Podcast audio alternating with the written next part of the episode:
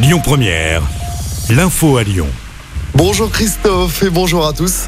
On commence avec du football et la déception pour l'Olympique lyonnais. L'OL battu 2-1 hier soir à domicile contre Marseille lors du dernier match de la 32e journée de Ligue 1. Scénario cruel pour les Lyonnais qui ont perdu dans les toutes dernières secondes à cause d'un but gag de Malo Gusto contre son camp. Mené 1-0, l'OL avait pourtant égalisé grâce à Alexandre Lacazette. On retiendra tout de même la performance exceptionnelle d'Anthony Lopez, auteur de plusieurs parades décisives. Avec cette défaite, l'OL s'éloigne d'une qualification pour une Coupe d'Europe. L'OL est septième à 6 points des places européennes.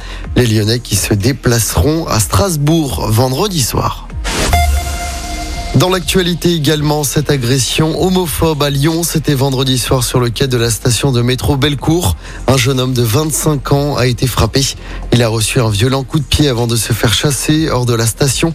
La victime a croisé la route d'une patrouille de police et le suspect a été interpellé à bord du métro. Il a passé le week-end en garde à vue où il a nié l'agression ainsi que son caractère homophobe. Les investigations se poursuivent. À Lyon, près de 200 jeunes ont commémoré le génocide arménien hier. C'était il y a 108 ans. 1,2 million de personnes avaient perdu la vie en seulement quelques mois.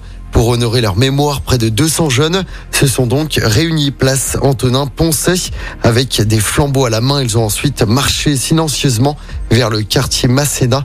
Une cérémonie est prévue ce lundi en fin de journée devant le monument dédié au génocide arménien et à tous les crimes contre l'humanité sur la place Antonin Poncet. Emmanuel Macron défend le principe d'une grande loi sur l'immigration. Il affirme aussi que ça restera difficile sur le plan de l'inflation jusqu'à la fin de l'été. Entretien ce matin dans le journal Le Parisien. Le chef de l'État répond aux questions des lecteurs. Il reconnaît une erreur sur la réforme des retraites. Il aurait dû, dit-il, se mouiller davantage pour défendre le texte. Entretien publié un an pile après sa réélection. Dans ce contexte, les opposants à la réforme des retraites sont de nouveau appelés à manifester ce soir à 20h devant les mairies. Un nouveau concert de casseroles. À Lyon, des regroupements se feront devant l'hôtel de ville, mais aussi devant les mairies des 4e et 8e arrondissements. Même chose à Villeurbanne.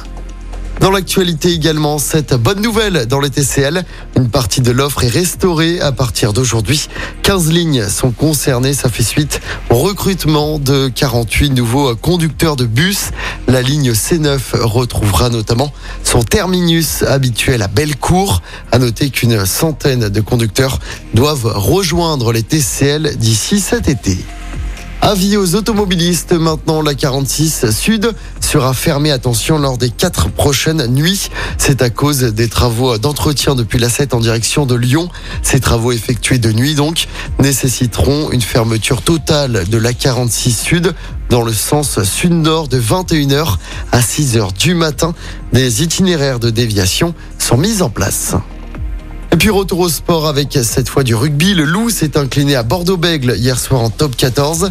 Une défaite 23 à 9 lors de la 23e journée du championnat. Le Loup est sixième. Écoutez votre radio Lyon Première en direct sur l'application Lyon Première, lyonpremière.fr et bien sûr à Lyon sur 90.2 FM et en DAB+. Lyon Première